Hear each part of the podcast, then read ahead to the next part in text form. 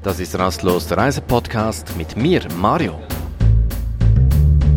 Folge 12 und heute geht es ums Geld oder genauer gesagt, wie man an Bargeld rankommt.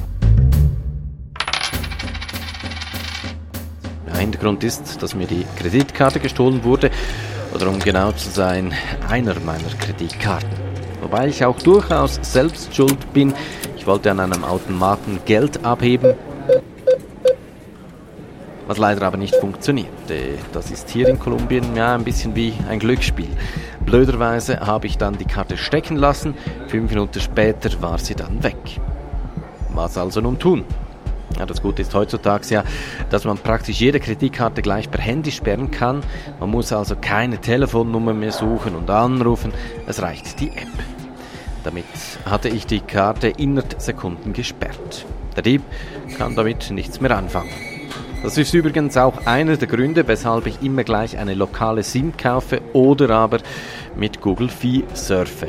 So bekomme ich immer jede Transaktion in Echtzeit mit. Aber zurück zum Thema. Zum Glück wurde mir nur eine von drei Kreditkarten gestohlen, beziehungsweise sind es ja eigentlich alle Debitkarten. Das heißt, ich kann nur Geld abheben und ausgeben, das auf meinem Konto vorhanden ist. Und welche drei Karten nutze ich?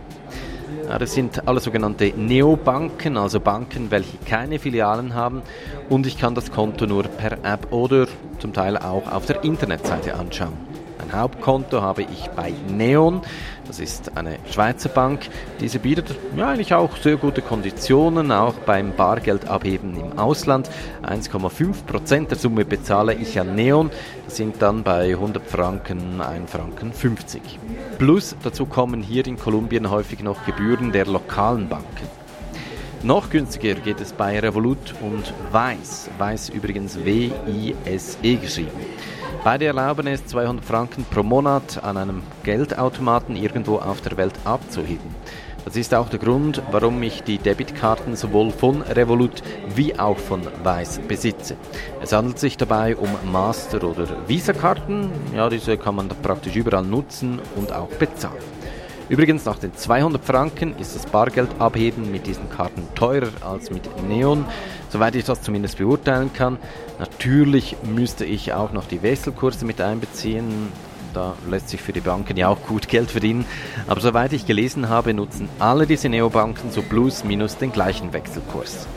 Ganz so einfach ist das Ganze also nicht, aber grundsätzlich sind Neobanken gerade im Ausland günstiger als die klassischen Banken und auch sehr kundenfreundlich. Nachdem mir die Karte gestohlen wurde, habe ich sie einfach gesperrt und in der App gleich eine neue bestellt. Weiß verrechnet dafür 4 Franken. Insofern ja, ist der finanzielle Schaden mehr als überblickbar. Und die Reise geht eigentlich auch ganz normal weiter für mich, denn ich habe ja weiterhin zwei Karten, die ich nutzen kann. Und das war's mit einer kleinen Geschichte aus dem Alltag, was früher ein großes Drama gewesen wäre, aber heute eigentlich nur noch eine Randbemerkung. Hast du weitere Tipps und Tricks, dann schreibe sie direkt in die Kommentare auf rastlos.ch. Bilder und Videos meiner Reise gibt es auf Instagram und YouTube Rastlos Podcast. Adios.